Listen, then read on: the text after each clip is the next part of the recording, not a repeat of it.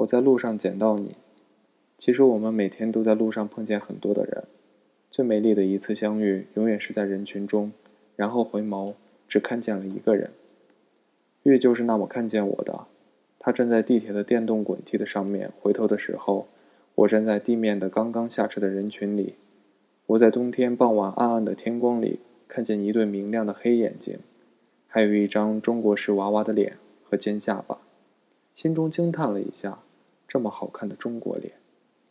第二次，又是在地铁站，他站在一圈黑人男孩的中间，神情似乎局促不安。在这个城市里。黑人很少见，又是天色已晚，我竟然忘记了自己也是一个人，就冲他大声喊：“你是不是碰见了什么麻烦？”仅有的保护意识让我喊的是母语，心里想象：假如那些黑人是麻烦，那么他们听不懂中文。那个女孩愣了一下，回头清脆的喊：“没有啊，我们在等汽车。”那些黑人齐齐的回头看我，我才发现。自己不凭什么肯定他是中国人呢？我又冲他喊：“那就好。”第三次，他在等地铁的天桥上，看见我走近，他说：“我要回台湾了，不知道为什么想等你一下。”你可以想象我的诧异，虽然我好像一开始就意料到他会说国语。他说：“我是来留学的，只是有半年。”他又解释：“上次那些黑人是他的同学。”他是后来才明白我的担心，我微笑，却不知道怎么面对他这样特地的道歉。他也笑说，他一共见过我三次，第一次见住就，第一次见到就记住了。问他什么时候，他说有一次他在电梯向上从上向下看，好像看见我在地面上抬头向上看，人群里我一眼就看见你，那么好看的中国人。我微笑说。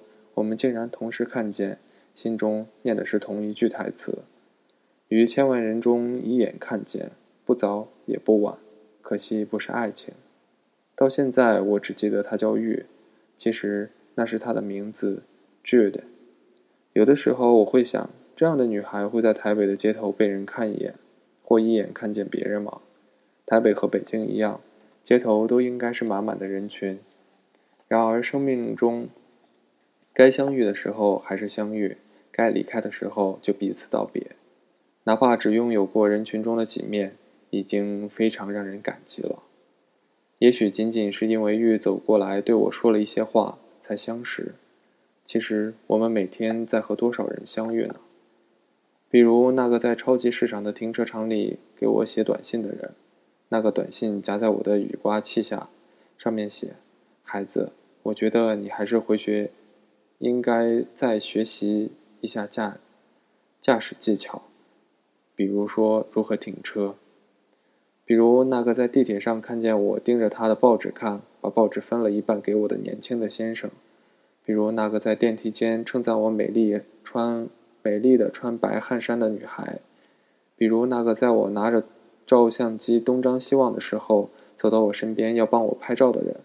还有十七岁时那个在街上跟踪我的男生，他跟我跟着我转了半个蓝岛之后，我突然转过身冲他一笑。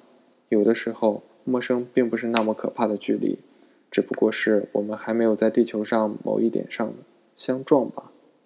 我们每天都在这个世界上的不同地、不同的路上游游荡荡，经过了，相遇了，相遇了，分开了。每一刻都希望被另一个人捡起，而不是孤单。每一朵花开的时候，都有人轻轻捡起。因为命运，我在路上捡到你，并不敢忘记。